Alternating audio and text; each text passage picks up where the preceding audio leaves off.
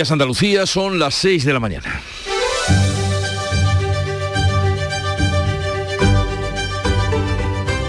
Despierta tu mente, descubre la realidad. En Canal Sur Radio, La mañana de Andalucía con Jesús Vigorra. La ley trans y la reforma de la ley del aborto entran hoy en vigor y permiten a los mayores de 16 años cambiar de nombre y sexo en el registro civil sin ningún requisito y a las mujeres que hayan cumplido los 16 años interrumpir el embarazo sin permiso de sus padres. En el caso de la ley trans, el proceso durará como máximo cuatro meses en lugar de los dos años obligados de hormonación que se establecían desde 2007. El texto especifica que los hombres que pasen a ser legalmente mujeres, no evitarán las condenas que pudieran tener por violencia machista. Una ley decía la ministra de Igualdad, Irene Montero, que la ha impulsado, que busca la felicidad. Veremos cuando eche a andar qué aristas tiene y ahora no se ven, como ocurrió con la ley del solo sí es sí, que tanta controversia y dolores de cabeza está ocasionando el gobierno. Y otras noticias de este día son el hallazgo de 61.000 euros que los agentes encontraron entre ropas, sobres y cajas de zapatos cuando registrado en el domicilio del general de la Guardia Civil retirado Francisco Espinosa Navas, detenido por su implicación en el caso mediador. La jueza que instruye el caso cree que este dinero corresponde a mordidas cobradas en dinero B a los empresarios que extorsionaban. Por otra parte, el gobierno reprocha a la empresa su falta de compromiso con nuestro país al marcharse a los Países Bajos, como anunciaba ayer. La ministra de Economía no ocultó su malestar por esta salida de una empresa que según ella se lo debe todo a España, pero el presidente del grupo respondía, Rafael del Pino, España era un tapón para ferroviar. En Canal Sur Radio, la mañana de Andalucía con Jesús Vigorra. Noticias. ¿Qué les vamos a contar con Manuel Pérez Alcázar? Manolo, buenos días. Buenos días, Jesús Vigorra. Pero lo primero, el tiempo. Este jueves nos esperan cielos poco nubosos con intervalos nubosos a primera hora en el tercio occidental e intervalos nubosos en el litoral oriental donde no se descarta algún chubasco que puede ser de nieve en las sierras prelitorales por encima de los 600-700 metros. Las temperaturas registran pocos cambios salvo las máximas que irán en descenso en el interior oriental con heladas en amplias zonas del interior. Los vientos soplan del este en el extremo oriental, del oeste o noroeste en el litoral mediterráneo y de componente norte en el resto tendiendo a final a variables o disminuyendo en todas las zonas de Andalucía.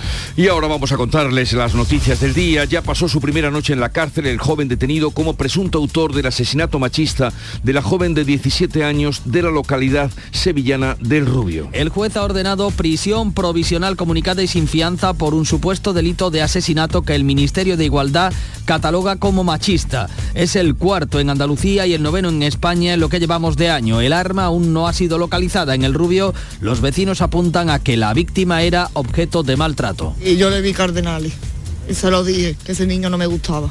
Ella lo raro es eso que nunca ha llorado. Vaya que la niña ha sido maltratada por él. Y esto es que no tiene otro nombre que lo que tiene nombre de asesino y ya está. Pedro Sánchez, que inicia hoy una gira por Irlanda, Dinamarca y Finlandia, ha expresado en Twitter su cariño a la familia, añadiendo que el gobierno hace todo lo posible por garantizar la seguridad y la vida de las mujeres. Este jueves han continuado las declaraciones de las niñas víctimas de los abusos sexuales por un entrenador de fútbol base en Huelva. Este miércoles han declarado tres de las menores y hoy está previsto que lo hagan otras nueve chicas de entre 14 y 16 años. La, una de las abogadas de la causa va a pedir la condena máxima para el de detenido un hombre de 62 años ligado desde hace más de 30 al mundo del fútbol. Desde hoy, los españoles y españolas mayores de 16 años pueden cambiar su sexo en el registro civil sin ningún requisito, más allá del deseo expreso del solicitante. Hoy entra en vigor la ley trans que establece un proceso que durará como máximo cuatro meses en lugar de los dos años obligados de hormonación que se establecía desde 2007. El texto especifica, entre otras cuestiones, que los hombres que pasen a ser legalmente mujeres no evitarán las condenas que pudieran tener por violencia machista. También entra en vigor la ley del aborto, aprobada junto a la trans, que permite que las mujeres de 16 y 17 años puedan abortar sin consentimiento paterno. El marido de la concejala secuestrada en el municipio granadino de Maracena asegura que el rapto estaba preparado. La oposición del ayuntamiento pide la dimisión de la alcaldesa, cuya expareja sigue todavía en prisión como autor de los hechos. La alcaldesa ha reconocido que su pareja en prisión como autor del secuestro seguía empadronado en su domicilio a pesar de que ya no vivía con ella. La concejala secuestrada, la también socialista Vanessa Romero, no ha acudido al pleno del ayuntamiento, sí lo ha hecho su marido, que ha afirmado que el secuestro estaba preparado. No estaba todo preparado. Él no llevó a las niñas de Berta al colegio. Estaba todo preparado. Los cargos socialistas de la Junta condenados por el caso de los seres solo tienen ya el recurso al Tribunal Constitucional para evitar las penas de cárcel. El Tribunal Supremo ha rechazado los incidentes de nulidad presentados por 11 de los condenados, entre ellos el expresidente Griñán o los exconsejeros Antonio Fernández y Martínez Aguayo, actualmente en prisión. El Supremo considera que no incurrió en vulneración de derechos fundamentales en la sentencia. Esta decisión mantiene las penas de cárcel y abre la vía para que los condenados recurran en amparo ante el Constitucional. Nuevas en el caso mediador. El general de la Guardia Civil en prisión guardaba más de 60.000 euros en cajas de zapatos. El Partido Popular ha registrado la creación de una comisión de investigación sobre los, los diputados socialistas que pudieran estar implicados. El guardia civil implicado, el sevillano Francisco Espinosa, escondía más de 61.000 euros en cajas de zapatos, un bolso y envueltos en ropa. La juez sospecha que proceden de las mordidas que presuntamente cobraba la trama a los empresarios por prometerles negocios. El principal investigado, el exdiputado socialista Bernardo Fuentes, lo niega y dice sentirse abandonado por la dirección del PSOE. Con militantes de base, mucho. Me dan ánimos de muchos ánimos y que eh, conocen mi integridad de la dirigencia ninguna. Ni a nivel insular, ni a nivel regional, ni a nivel eh, estatal. Declaraciones del conocido como Tito Berni en Antena 3. Algunas fuentes detallan que el, número, el núcleo duro de la trama estaría conformado por diputados andaluces y gallegos. El Partido Popular ha registrado ya la solicitud de una comisión de investigación en el Congreso. Cuca Gamarra. No cabe aquí decir y punto. Aquí tiene que haber una investigación. ¿Qué tipo de relación tenían con toda la trama criminal? Cuando eso no se explica y se tapa, evidentemente algo se está ocultando. Vox, Ciudadanos, Más País y Compromís apoyan esta comisión de investigación. Esquerra no la descarta. Unidas Podemos se desmarca, aunque Yolanda Díaz ha mostrado su respeto por la iniciativa para conocer la verdad. El gobierno arremete contra la empresa Ferrovial y le advierte que estudiará la decisión de trasladarse a los Países Bajos. La compañía advirtió desde hace más de dos años del riesgo por la incertidumbre política española. Así lo advirtió en un documento oficial enviado a los compradores de su deuda en noviembre de 2020. Los fondos extranjeros accionistas de la compañía han empujado al presidente al traslado fuera de España para revalorizar sus acciones cotizando en la Bolsa de Nueva York. La vicepresidenta Nadia Calviño ha advertido al presidente Rafael del Pino que Ferrovial es una empresa que debe todo a España. Es que es incomprensible teniendo en cuenta que es una empresa que le debe todo a España y paradójica además en un momento en el que España está atrayendo más inversión internacional que nunca. Ferrovial niega que la marcha a Países Bajos responda a motivos fiscales y se compromete a mantener el empleo actual en España, 5.500 personas. La Junta y las organizaciones agrarias pactan alegaciones al reparto de la nueva PAC, Política Agraria Común, para evitar que el campo andaluz pierda 500 millones de euros. Nuevo reparto que afecta especialmente al olivar y al regadío. La consejera Carmen Crespo explica que las modificaciones que propone el sector se refieren en buena medida a los ecoesquemas. Todo esto depende del Ministerio, por tanto, se lo hemos puesto facilito por una in- infranqueable alianza de toda Andalucía agraria y además con ejemplos que le pueden servir para rectificar algunas cuestiones de esta PAC. Los agricultores piden tiempo para adaptarse a la nueva normativa. El Ministerio asegura que los 4.875 millones de euros de la PAC de este año garantizan la supervivencia del sector. Ascienden a cuatre- 43 los fallecidos en el choque de trenes de Grecia por el que ha dimitido el ministro de Transportes y dos altos cargos de la empresa ferroviaria. 57 personas permanecen hospitalizadas, 6 en cuidados intensivos. Todo apunta a un error humano, pero también a la mala gestión del sistema. La indignación social crece ante el convencimiento de que la tragedia se podría haber evitado. Decenas de personas se concentraron anoche ante el operador ferroviario. Al final tuvo que intervenir la policía.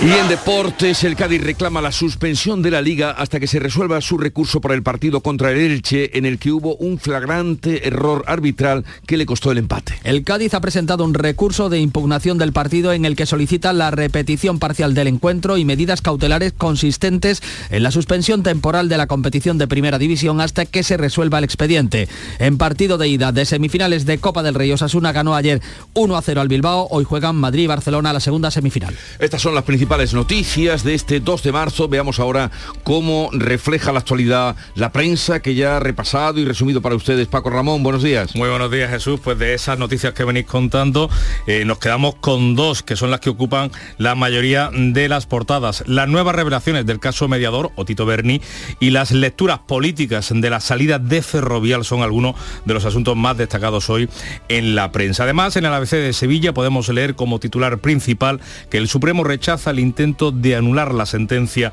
de los SERE. Foto a toda página para el exdiputado socialista Fuentes Curbelo durante su declaración en el juzgado de Santa Cruz de Tenerife el pasado 22 de febrero con este titular. La juez desmonta la versión de Tito Berni que dijo todo es mentira. Este asunto también va abriendo portada en el diario de Sevilla. Las acusaciones por el caso mediador se extienden a Andalucía. La foto es eh, para el asesino supuesto mm, de una joven en la localidad del Rubio. Con este titular, el asesino asegura al juez que el arma se disparó sola. En Huelva Información podemos leer que las víctimas de abusos sexuales ratifican al juez sus acusaciones. Es el caso de unas eh, menores que han denunciado a un entrenador de fútbol base onubense por supuestos abusos sexuales. En Ideal de Granada, declaraciones del marido de la concejal secuestrada, la concejal de Maracena. Mi mujer temía que hubiera represalias, dice eh, con fotos fotografía ideal sobre este asunto. En la edición de Jaén, el tráfico de drogas entre las hipótesis de la muerte violenta de una mujer en la localidad de Andújar. El cuerpo de la fallecida de 78 años fue hallado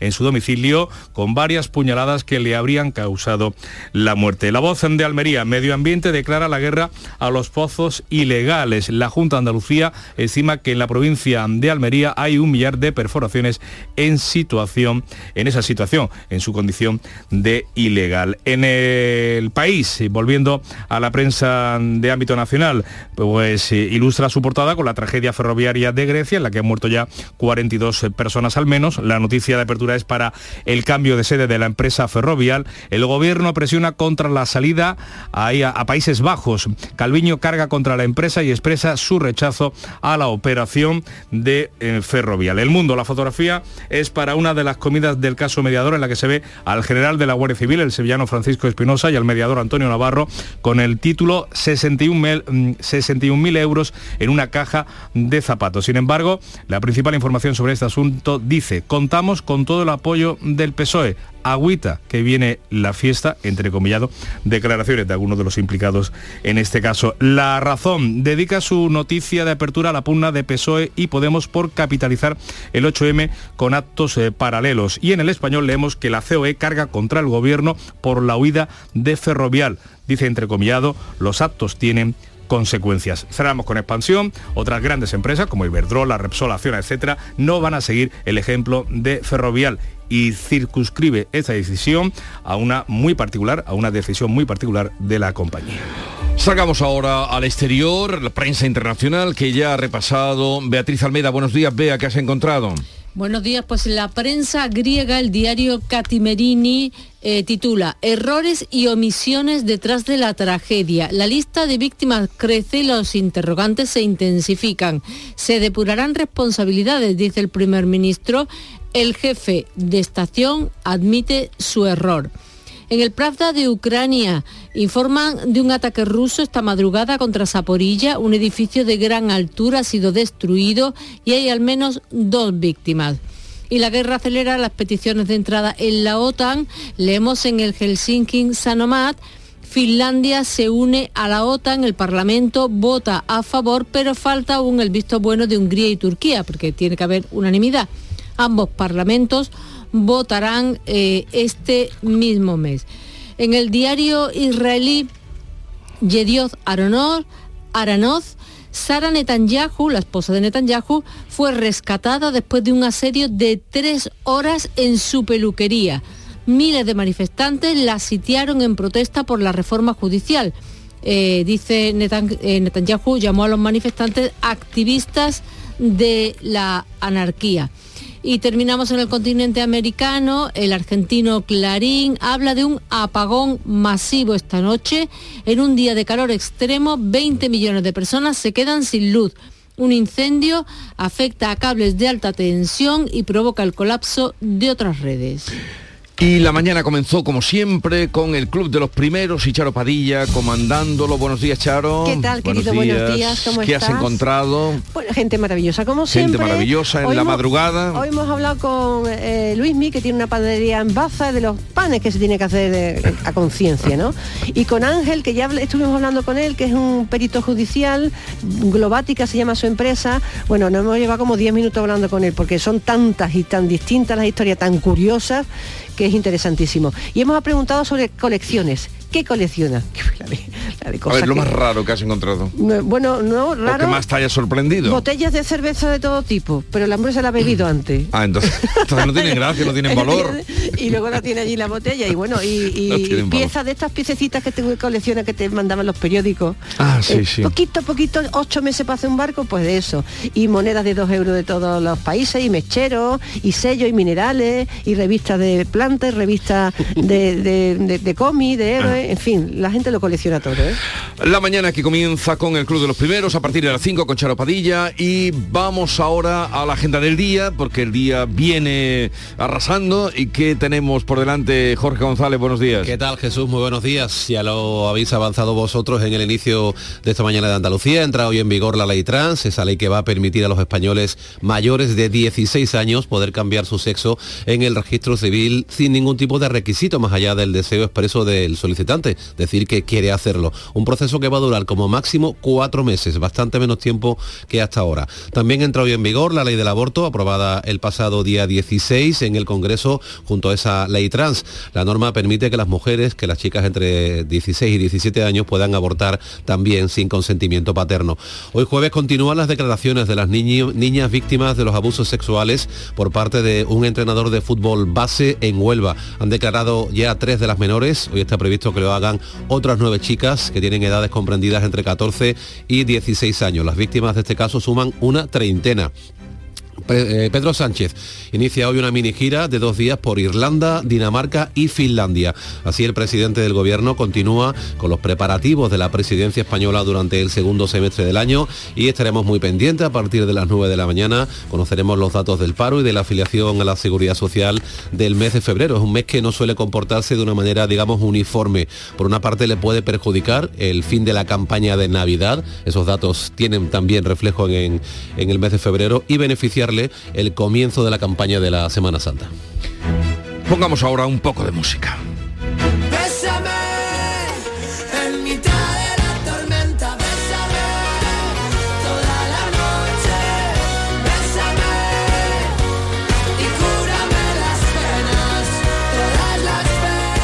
Moliner, dos primaveras, la primavera que ya se anuncia y el día que hoy eh, tendrá muchas eh, personas, muchas voces, desde ahora y hasta las 12 del mediodía. Entre otras, la visita de la consejera de Agricultura, Carmen Crespo, con la que trataremos de explicar qué pasa con la... eh, la reforma o los recortes más bien que trae la PAC, la Política Agraria Común para este año, y ya digo, y otras muchas cosas más.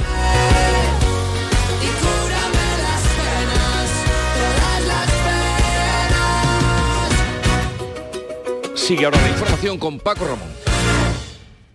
En Canal Sur Radio, por tu salud, responde siempre a tus dudas. Hola, sabemos que siguen bajando los contagios por COVID, pero ¿cómo se está comportando con nosotros este año la gripe? ¿Estamos todavía en situación de riesgo? ¿Y qué situaciones más frecuentes nos hacen visitar al médico de familia? Esta tarde a las 6 lo vemos todo con el doctor Juan Sergio Fernández en directo y con tus preguntas. Envíanos tus consultas desde ya en una nota de voz al 616-135-135. Por tu salud, desde las 6 de la tarde con Enrique Jesús Moreno. Más Andalucía, más Canal Sur Radio. La mañana de Andalucía en Canal Sur Radio. Noticias con Francisco Ramón.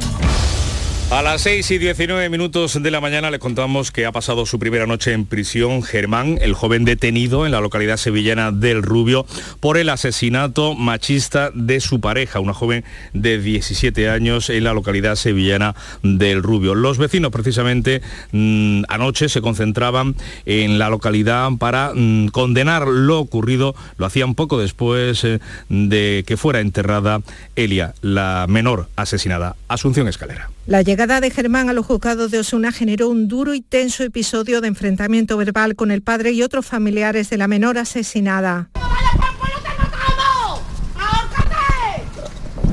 tiempo los años que estoy allí de ahorcarte! ¡Que te lo juro que te mato! ¡Que mi padre estuvo en la cárcel y te van a matar a ti! Fíjate bien, que te tengo que ¡Pero! matar más tarde, más temprano, que te voy a esperar los años que te queden.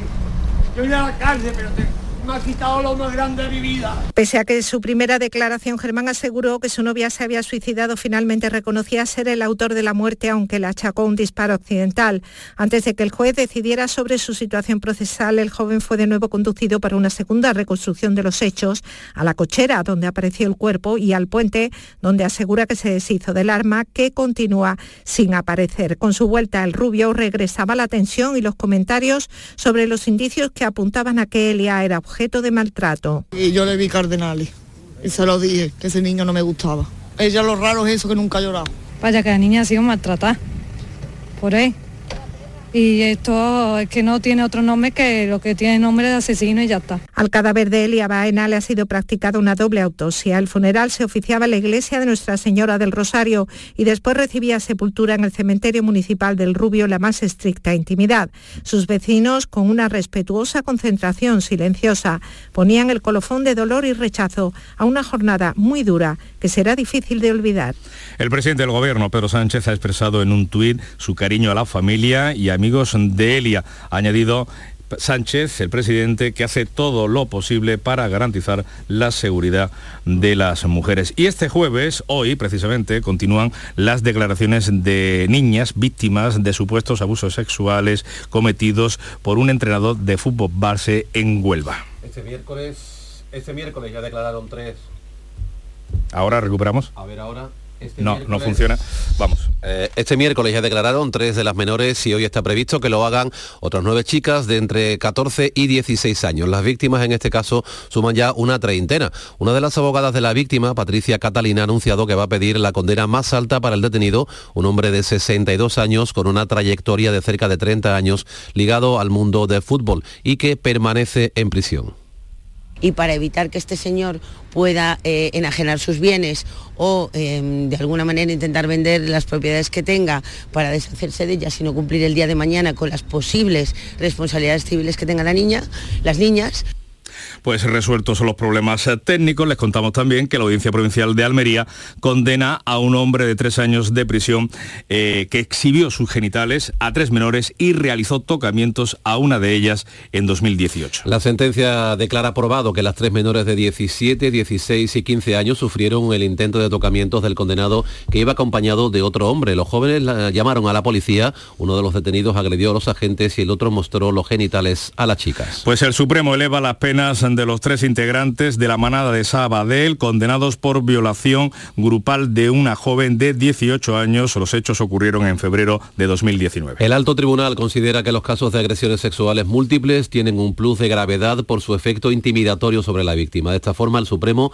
estima el recurso de la Fiscalía y eleva de 13 a 24 años de prisión la condena a dos de ellos, al ser considerados ahora cooperadores necesarios de las mismas y no cómplices. También suma seis años más a esa condena de uno de los autores de la agresión sexual de 22 a 28 años de cárcel. Y hoy entra en vigor la ley trans que va a permitir a los ciudadanos mayores de 16 años cambiar su sexo en el registro civil sin ningún requisito más allá del deseo expreso del solicitante. Y entra en vigor conjuntamente la ley del aborto. La norma permite que las jóvenes de 16 y 17 años puedan abortar sin consentimiento de sus tutores. También suprime los días de reflexión y blinda blinda aborto frente a los protocolos eh, que habían propuesto, que propuso Vox en la Junta de Castilla-León. Cambiamos de asunto, les hablamos ahora del caso del secuestro de una concejal en Maracena, en esta localidad granadina. Los grupos de la oposición mm, en este municipio, en este ayuntamiento, han pedido la dimisión de la alcaldesa por el caso de secuestro de la concejal del mismo partido. Las dos son del PSOE. La alcaldesa Berta Linares ha reconocido que su pareja, en prisión como presunto autor del secuestro, seguía empadronado en su domicilio a pesar de que ya no convivía con ella. Linares ha insistido en que no se utilice lo ocurrido para cuestionar la gestión municipal. que ni la cercanía a un periodo electoral municipal como la que nos encontramos ahora mismo, ni la elaboración de una candidatura, ni muchísimo menos la tragedia que acaba de ocurrir, ninguna de estas tres cosas puede ser excusa para poner este ayuntamiento en cuestión La concejal secuestrada, la también socialista Vanessa Romero, no ha acudido al pleno. Sí lo hacía su marido, Luis, quien afirmaba que el secuestro estaba preparado. No, estaba todo preparado. Ella- él no llevó a las niñas de Berta al colegio. Estaba todo preparado.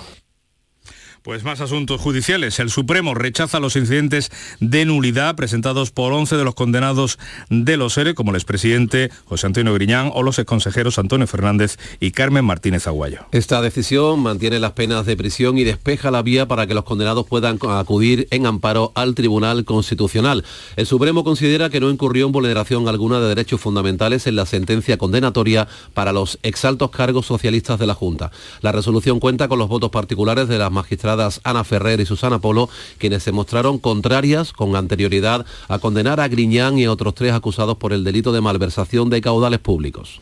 Le contamos también que el general de la Guardia Civil en prisión por el caso mediador llevaba una doble contabilidad de sus ingresos y guardaba en su domicilio más de 60.000 euros en efectivo. El sevillano Francisco Espinosa escondía en su casa en Madrid la cantidad de 61.110 euros, repartidos en una caja de zapatos, un bolso y en varios armarios envueltos en ropa. Billetes de 50 y 200 euros que la juez María de los Ángeles Lorenzo Cáceres sospecha tienen un origen ilícito, procedente de las comisiones que presuntamente cobraba el general y el resto de los implicados en la trama a los empresarios que prometían facilitarles los negocios. El principal investiga- investigado en esa trama es el exdiputado socialista Juan Bernardo Fuentes, alias Tito Berni, que ha negado que cobrara mordidas de la trama y que participara en fiestas con prostitutas y droga. En Antena 3, eh, Fuentes ha dicho sentirse abandonado por la dirección del partido. Con militantes de base, muchos. Me dan ánimos de muchos ánimos y que eh, conocen mi integridad de la dirigencia ninguna. Ni a nivel insular, ni a nivel regional, ni a nivel eh, estatal. El Partido Popular ha registrado ya la solicitud de una comisión de investigación. Cuca Gamarra. No, no cabe aquí decir y punto. Aquí tiene que haber una investigación. ¿Qué tipo de relación tenían con toda la trama criminal? Cuando eso no se explica y se tapa, evidentemente algo se está ocultando. Vox, Ciudadanos, Más País y Compromís apoyan esa comisión de investigación. Esquerra, socio parlamentario del Gobierno, también Unidas Podemos se desmarca, aunque la vicepresidenta Yolanda Díaz ha mostrado su respeto por esa iniciativa parlamentaria. Tienen que ver con formas de gobierno del viejo bipartidismo eh, que desafectan a la ciudadanía y que deben de ser expulsadas de la democracia de nuestro país. Algunas informaciones detallan que el núcleo duro también podría estar en Andalucía con la participación de diputados andaluces. El PP pide aclaraciones, el PSOE dice que actuará con contundencia. 6 y 28 minutos. La mañana de Andalucía. Cercanía. Las historias que pasan en nuestra tierra. Andalucía en profundidad. Actualidad. El cafelito de siempre. Así es la tarde de Canal Sur Radio con Mariló Maldonado. Tres horas para disfrutar de una radio emocionante. Andalucía, son las 3 de la tarde. La tarde de Canal Sur Radio con Mariló Maldonado. De lunes a viernes desde las 3 de la tarde. Más Andalucía. Más Canal Sur Radio.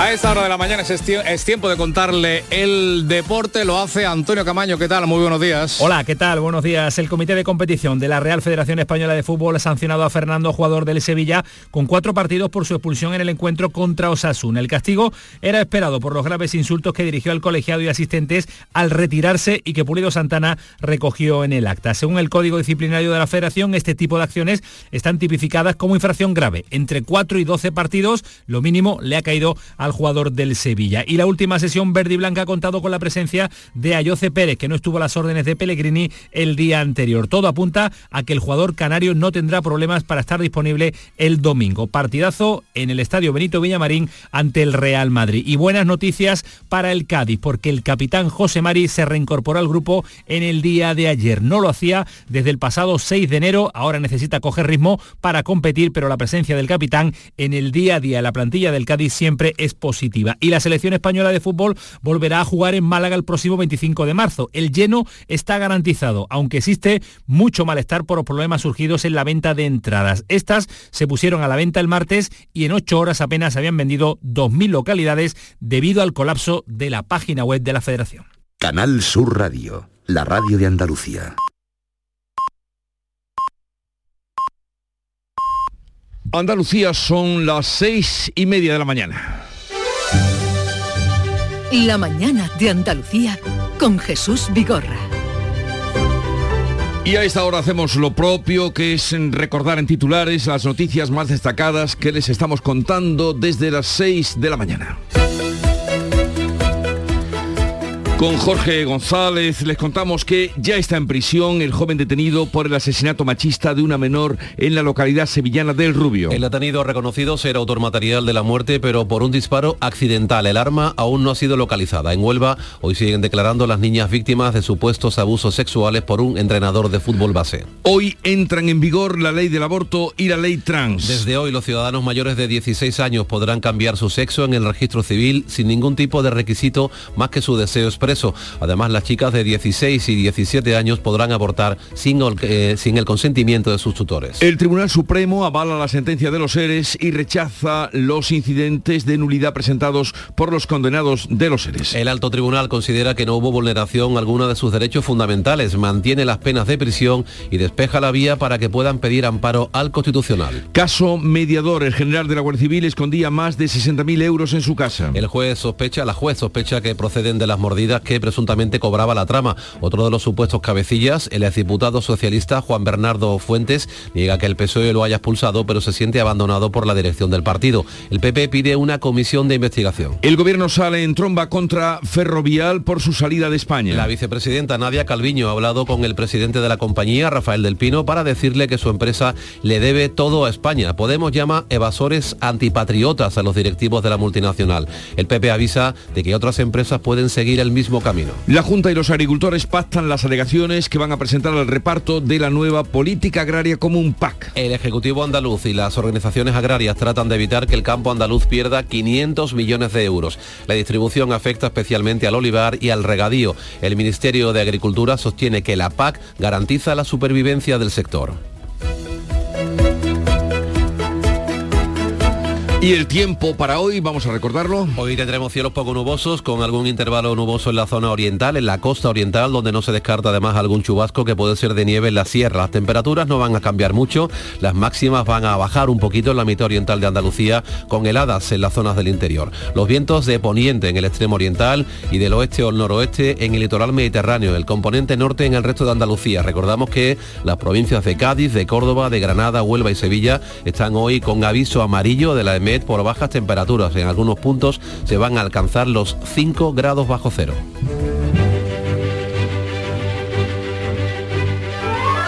Hoy el santoral recuerda al Papa Simplicio que hizo santo, santo, Simplicio. Ese es el nombre de un papa que dirigía la Iglesia de Occidente y que intentó acercar las posturas con la Iglesia de Oriente.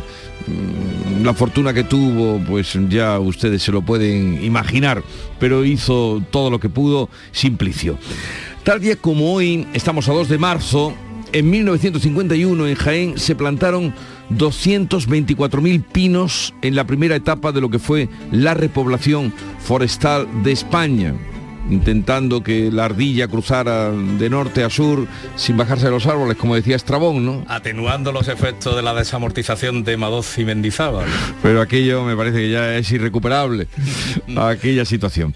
Y un 2 de marzo, pero de 1969, el avión de pasajeros supersónico Concorde, un proyecto conjunto británico y francés, realizaba su primer vuelo llegando a los 10.000 pies y eh, pasarían, eh, era el, el que más eh, rápidamente cruzaba el estrecho, no sé ahora mismo la- el tiempo en el que llegaba a Estados Unidos, pasarían siete años antes de que Concorde iniciara vuelos comerciales el 21 de enero de 1966. O sea, primero fue la prueba, tal día como hoy, luego vino el establecimiento de línea regular, luego vino el accidente en el año 2000, un 25 de julio.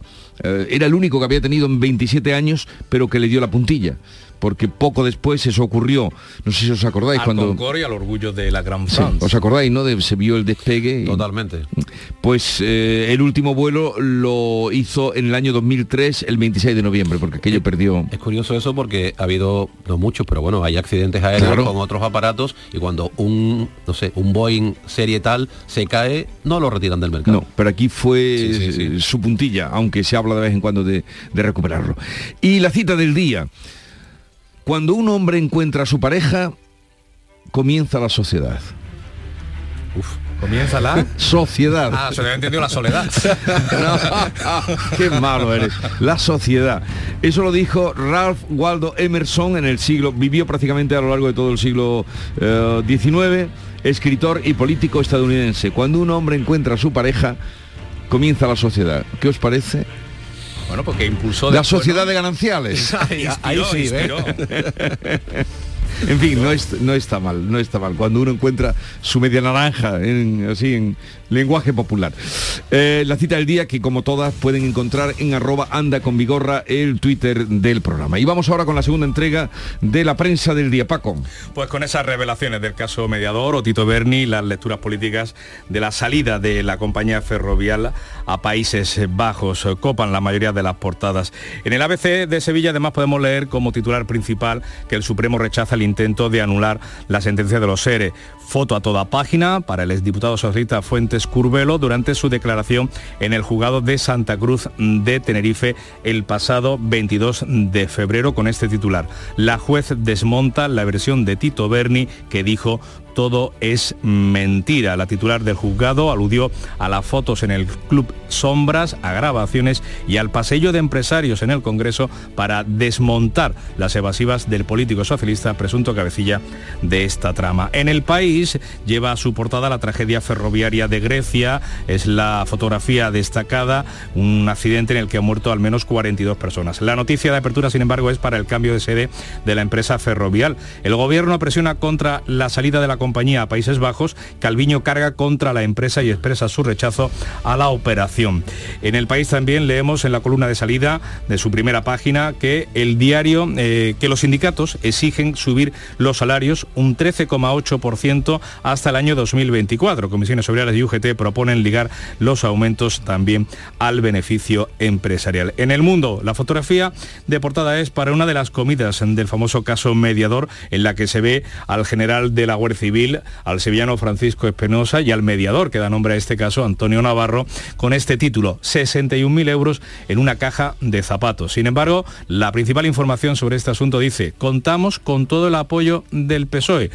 Dos puntos, agüita que viene la fiesta. Todo esto entrecomillado. El otro asunto destacado es Ferrovial, que se marcha a Países Bajos, según el periódico, porque España se ha convertido en un tapón. Dice el diario que los accionistas extranjeros impulsaron a Del Pino al traslado de sede para favorecer la expansión internacional del grupo. En La Razón dedica su noticia de apertura a la pugna de PSOE y Podemos por capitalizar el 8M con actos eh, paralelos. La foto es para el exdiputado socialista Juan Bernardo Fuentes y entre comillas, la jueza indaga en 17 transferencias eh, a Tito Berni y los mensajes que le señalan con el que mejor puedes hablar es con mi tío Juan, diría el sobrino que es uno también de los principales eh, cabecillas de esta trama. Del asunto ferrovial, la cacería al empresario alienta el éxodo fiscal del IBEX. La coalición de gobierno llama a la empresa evasores antipatriotas. Sobre este asunto el español, la COE carga contra el gobierno por la huida de ferrovial. Los actos tienen consecuencias y en el confidencial leemos sobre el caso eh, mediador que la Guardia Civil involucra en la trama a más cargos del Partido Socialista. Los agentes del Instituto Armado afirman que su trabajo ha permitido aflorar el papel de otros actores en la trama delictiva que lideraba el exdiputado socialista, entre ellos el que fuera director del servicio, director general del Servicio Canario de Salud, Conrado Domínguez, o el, ex, eh, o el director general de la lucha contra el cambio climático, José eh, Domingo Fernández Herrera, ambos eh, altos cargos del gobierno de Canarias. En la prensa que se edita en Andalucía, leemos en Ideal 60 conciertos y Dylan de invitado para el Festival de Música y Danza mm, de Granada, un destacado justo mm, en la cabecera, donde entremezcla la cabecera ideal con el artista estadounidense. La, el titular de la apertura, la costa tendrá 688 kilómetros cuadrados para instalar parques eólicos. Las acusaciones del caso mediador se extiende a Andalucía, dice el diario de Sevilla. Las víctimas de abusos sexuales ratifican al juez sus acusaciones, Huelva información y el tráfico de drogas entre las hipótesis de la mujer, de la muerte violenta de una mujer en Andújar. Vamos ahora con la prensa internacional. ¿Alguna novedad sobre el accidente ferroviario, Beatriz Almeda? Pues sí, en el Etnos, el diario Etnos de Atenas, La Nación, 73 jefes de estación fueron contratados en bloque horas después de la tragedia. El presidente de los maquinistas denuncia que los jefes de estación trabajan a ciegas, de forma manual, que no funcionan los semáforos y que no se han instalado los medios electrónicos que se compraron en 2008 que permanecen en cajas. Otro diario, el TANEA, publica una carta de los ferroviarios de hace un mes en el que denuncian deficiencias y alertan de un posible accidente. En Irán se están produciendo envenenamientos en serie de estudiantes con gas tóxico en colegios de niñas. ¿Qué dicen? Pues el diario Hamshari este jueves varias niñas más de primaria han resultado intoxicadas en la ciudad de Narmak. El gobierno lo atribuye al movimiento mercenario occidental árabe hebreo que trata de mantener vivas las protestas eh, por la muerte de Masha. Hablamos también de economía porque en Alemania la inflación está más disparada que la nuestra aquí en España, casi al 9%. Si leemos en el Frankfurter Allgemeine Zeitung que la inflación es imparable, el presidente del Bundesbank dice que es robusta y obstinada y da por sentado que el Banco Central Europeo aumentará los tipos medio punto este mes de marzo y que no será la última subida. Y Finlandia vota sí a su entrada en la OTAN. Lo leemos en el Itality de Helsinki. El Parlamento aprueba la adhesión de Finlandia a la OTAN con 184 votos a favor y 7 en contra. O sea, la, la eh, mayoría ha sido abrumadora. El primer ministro mm, dice que esto es comparable a, a cuando, cuando Finlandia se unió a la Unión Europea en la década de 1990.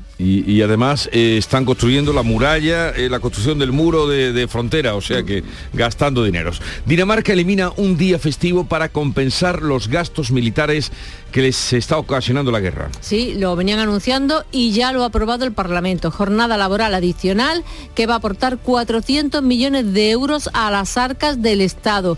La prensa está dividida, el Politiken eh, está a favor, en su editorial dice que es una medida que no le gusta a nadie, pero que es justa y correcta. Cierro el kiosco en el Reino Unido. Allí la prensa británica es muy pesada con este tema. No se cansa de hablar de Meghan y Harry. No se cansan. Todos los periódicos, no se salva ni uno, desde el Times hasta los tabloides más amarillos. Lo que cuentan hoy es que Meghan y Harry tienen que desalojar la casa de Windsor que les regaló la reina difunta y que tienen hasta después de la coronación. Y todo lo interpretan como una venganza por el público, por el eh, libro, El libro, publicado. claro. Eh, lo que dará que hablar de aquí a la coronación. 6.43 minutos, sigue la información con Paco Ramos. Hay gente para todo y el programa del Yuyu es de gente que le pone humor y alegría al día a día. Esto ha pasado en una youtuber de Tailandia que se ha grabado comiéndose un murciélago. Les gusta mirar el lado bueno de la vida por muy surrealista que pueda parecer. Tomaba una, una gran sopa, una sopa de picadillo para ir a ese murciélago de aquí. El programa del Yuyu, gente genuinamente original. Dejaros ya de hacer el primo. En vez de un murciélago, comerse un langostino. De lunes a jueves a las 10 de la noche. Más Andalucía. Más Canal Sur Radio. La mañana de Andalucía en Canal Sur Radio. Noticias con Francisco Ramón.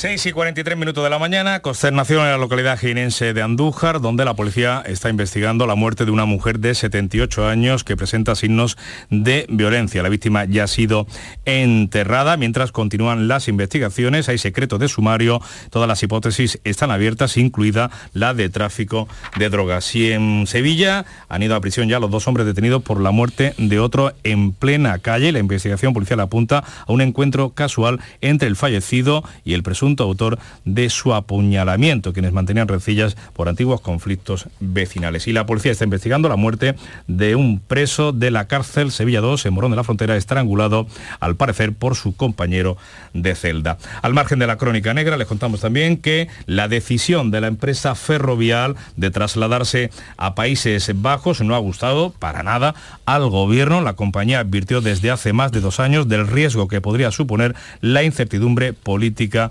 en nuestro país. Así lo advirtió Ferrovial en un documento oficial enviado a los compradores de su deuda en noviembre de 2020. Los fondos extranjeros accionistas de la compañía han empujado al presidente Rafael del Pino a trasladar la sede fuera de España con el argumento de que el mercado español se ha quedado pequeño y la forma de revalorizar sus acciones es que cotice la bolsa de Nueva York y tener un perfil más americano para recabar contratos y concesiones en la primera potencia económica mundial. La vicepresidenta económica Nadia Calviño ha mantenido una con el presidente, con Del Pino, al que ha dicho que Ferrovial es una empresa que debe todo a nuestro país y ha advertido que el Ministerio seguirá de cerca las posibles implicaciones de esta errónea decisión.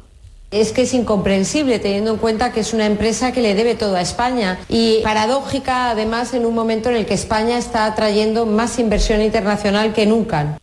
También la ministra de Trabajo le pide ejemplaridad y compromiso a la Junta de Accionistas de Ferrovial. Yolanda Díaz. Me dirijo, sí, a los accionistas de esa empresa, que reconsideren esta posición. Y, por supuesto, espero que desde el Ministerio de Economía se adopten las medidas que sean menester para evitar que esto se produzca. Por su parte, el PP advierte que otras empresas pueden seguir el mismo camino que Ferrovial. Pues la compañía estudia compensar o recomprar a 26 euros la acción a aquellos accionistas, a aquellos propietarios que no estén de acuerdo con ese traslado de sede, un traslado que supondrá hasta 40 millones de euros de ahorro en impuestos eh, para la multinacional española. La multinacional que también dejará de cotizar en la bolsa española para irse a Estados Unidos ha situado la seguridad jurídica, pero también la fiscalidad, como los principales atractivos para cambiar Madrid por Ámsterdam. Pero, ¿cuál es la diferencia impositiva de la que se puede beneficiar?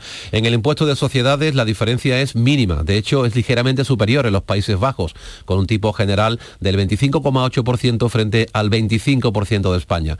Entonces, ¿dónde está esa ventaja fiscal? En los dividendos que pagan las filiales de la matriz. El gobierno de Pedro Sánchez redujo del 100% al 95% los ingresos por esta vía exenta de cargas, un gravamen que para algunos analistas es doble imposición, ya que esas ganancias ya han pagado sus correspondientes impuestos en los países donde se generaron. Y claro, eso no pasa en los Países Bajos. Esta situación, según ha dicho en estos micrófonos el economista Daniel Lacalle, demuestra la falta de eh, competitividad fiscal de la economía española. El gobierno, ante este tipo de noticias, sí debería prestar atención y sí debería hacer una, una lectura política, ¿no? Porque claramente lo que está demostrando es la falta de competitividad fiscal que tiene España. Les hablamos ahora de Andalucía porque el Gobierno de la Junta ha acordado con todas las organizaciones agrarias las alegaciones que van a presentar al reparto de la nueva PAC. Es la solución, asegura la consejera, para evitar que el campo andaluz pierda 500 millones de euros. El nuevo reparto de la política agraria común afecta especialmente al olivar y al regadío. Las modificaciones que propone el sector se refieren en buena medida a los ecoesquemas. Carmen Crespo, consejera de Agricultura. Todo esto depende del Ministerio, por tanto, se lo hemos puesto facilito por una infranqueable alianza de toda Andalucía agraria y además con ejemplos que le pueden servir para rectificar algunas cuestiones de esta PAC. Eh, los agricultores han pedido tiempo para adaptarse a la nueva normativa. El secretario general de la UPA, Cristóbal Cano, considera que las ayudas de la política agraria común son necesarias, pero necesitan un plazo mayor. La PAC, insisto, es una nueva PAC con nuevos objetivos y nuevos incentivos. Hemos demostrado en muchas ocasiones como los agricultores y ganaderos nos hemos adaptado a todos eh, los cambios que nos han venido impuestos. La PAC no es algo nuevo. Hemos vivido diferentes escenarios, siempre con novedades, pero necesitamos tiempo y recursos para adaptarnos a ella. El secretario general de la COAG, Miguel López, se ha referido también a los precios y la diferencia entre lo que cobra el agricultor y pagan los consumidores. Y estamos pagando tres veces los impuestos. Y ahora los precios en el mercado tampoco nos están dando de alguna manera satisfacción a ese incremento de costos. ¿Quién está pagando esto? Al final lo pagamos todos como consumidores, evidentemente, pero que hay una situación de especulación que sí, que le echamos la culpa a la guerra, que le echamos, le podemos echar la culpa también al sistema que es el que lo está provocando con los mercados de futuro. Y desde Asaja, su presidente ha hablado de la apuesta medioambiental de la nueva política agraria común, aunque asegura Eduardo Serra que los agricultores siempre han sido sostenibles en Andalucía. Pues el Ministerio de Agricultura ha dicho que el importe de las ayudas de esa PAC para este año de casi 5.000 millones de euros supondrá la supervivencia del sector. Luis Planas. Apoyo necesario y justificado de una producción que nada tiene que ver con una producción industrial clásica, es decir, que está sometido a los avatares, por una parte de la climatología, por otra parte de los mercados, y que necesita de este apoyo, como decía antes, como un seguro de renta.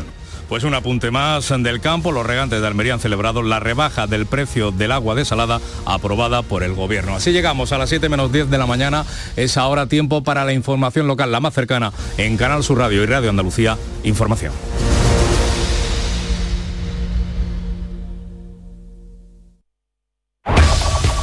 La mañana de Andalucía de Canal Sur Radio, las noticias de Sevilla. Con Pilar González. Hola, buenos días. El detenido por la muerte de la joven del Rubio está en la cárcel. Dice que la mató de forma accidental, pero el juez lo investiga por asesinato machista. En la capital están también en la cárcel los dos detenidos por apuñalar a un hombre en San Jerónimo. Y les vamos a contar algo mucho más amable. El ayuntamiento, después de 30 años, va a hacer viviendas de protección oficial en Triana. Enseguida los detalles. Antes el tiempo. Hoy tenemos el cielo poco nuboso, viento del norte y hay aviso amarillo por bajas temperaturas en la campiña y en la Sierra Norte. La máxima prevista 15 grados en Morón, 16 en Écija y 17 en Lebrija y en Sevilla. A esta hora tenemos menos un grado en Guadalcanal y en la Roda de Andalucía, 4 grados en la capital.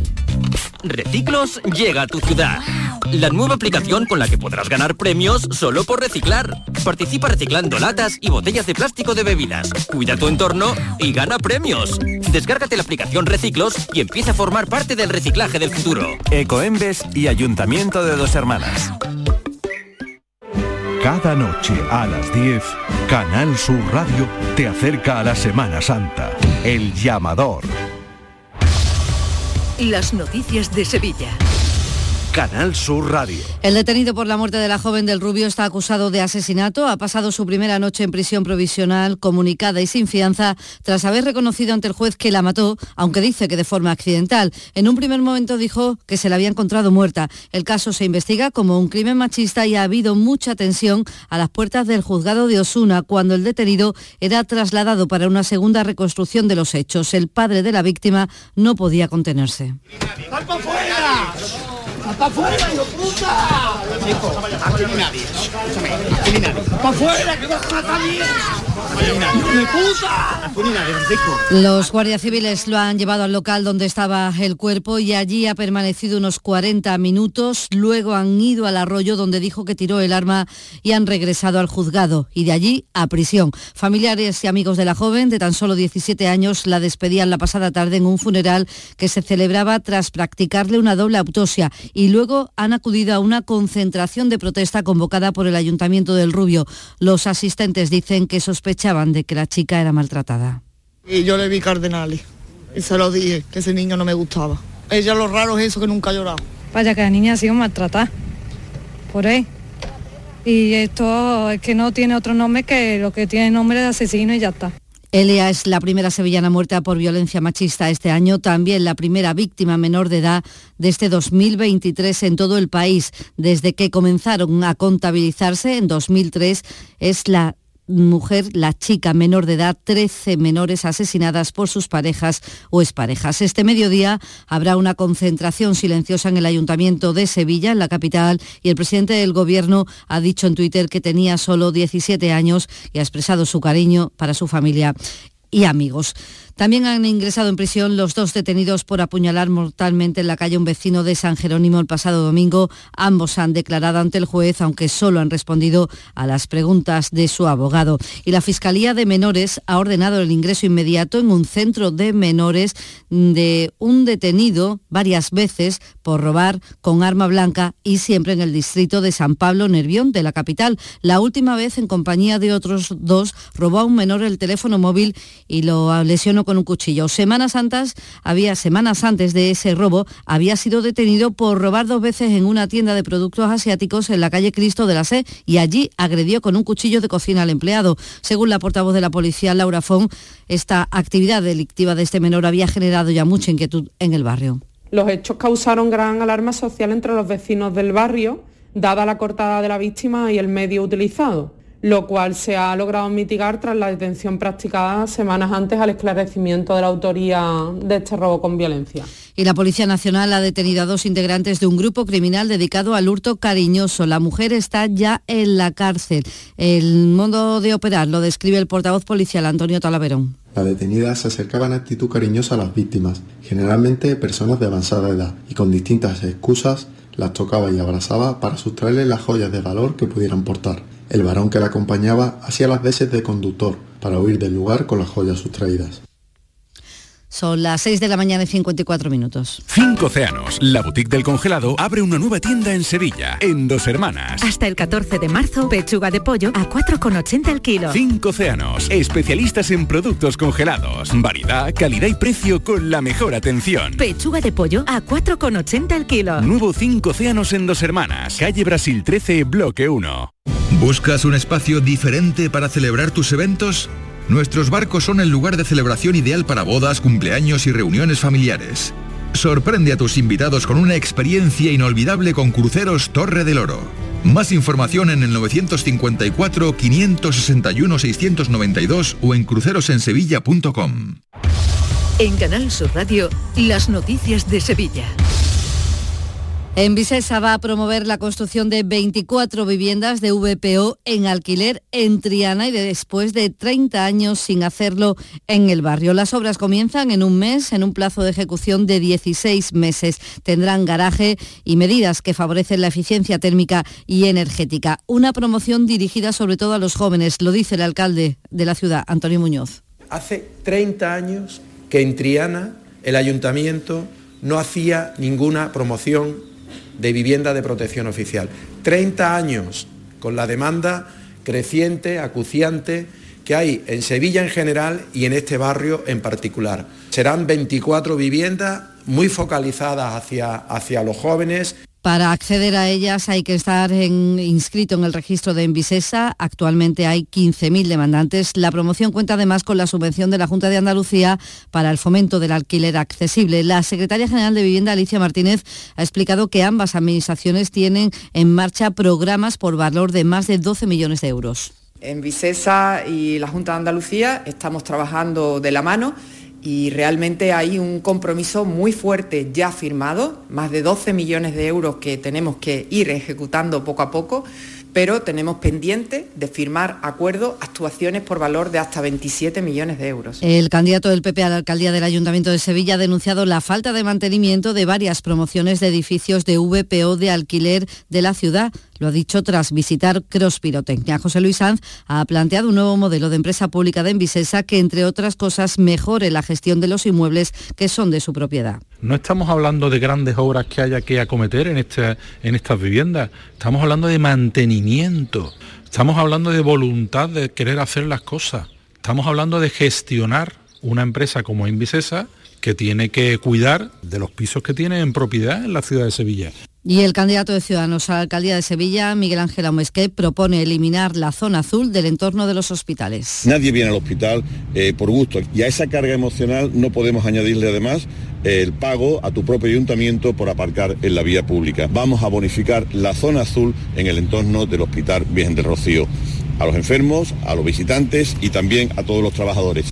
En la Plaza Nueva de la capital está la muestra Rehabilita Verde con una maqueta de una vivienda demotizada. El objetivo es concienciar sobre la importancia de tener las viviendas adaptadas a la climatología. Algo muy sencillo, según el comisario de esta muestra, José Carlos Claro, porque se puede conseguir, dice, con el aislamiento de las fachadas y de las ventanas, lo que supone un importante ahorro en la factura de la luz. El colocar ventanas, el colocar aislamientos en la fachada. Este año hemos incluido la, domótica, que, ¿no? que es ya el salto siguiente, programar cuándo se tienen que cerrar las persianas eh, o cuándo tienen que entrar en funcionamiento los aires acondicionados, pero todo eso repercute y redunda en la factura que tenemos al final de, de mes.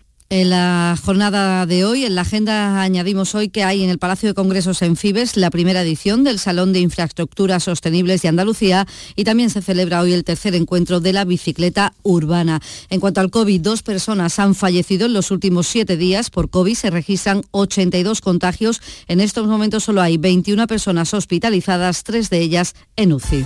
Deportes, Antonio Camaño, buenos días. Hola, ¿qué tal? Buenos días. El comité de competición ha sancionado a Fernando, jugador del Sevilla, con cuatro partidos por su expulsión en el encuentro contra Osasuna. El castigo era el esperado por los graves insultos que dirigió el colegiado y asistente al retirarse y que Pulido Santana recogió en el acta. Según el Código Disciplinario de la Federación, este tipo de acciones están tipificadas como infracción grave y va desde cuatro partidos, lo que le ha caído a Fernando, hasta un máximo de 12. Y la última sesión verde y blanca ha contado con la presencia de Ayoce Pérez, que no estuvo a las órdenes de Pellegrini el día anterior, así que todo apunta que el jugador canario no tendrá problemas para estar disponible el próximo domingo en el partido ante el Real Madrid. Hace frío, menos 2 grados en Estepa, 2 en Utrera, menos 1 en Cazalla, 4 grados en Sevilla.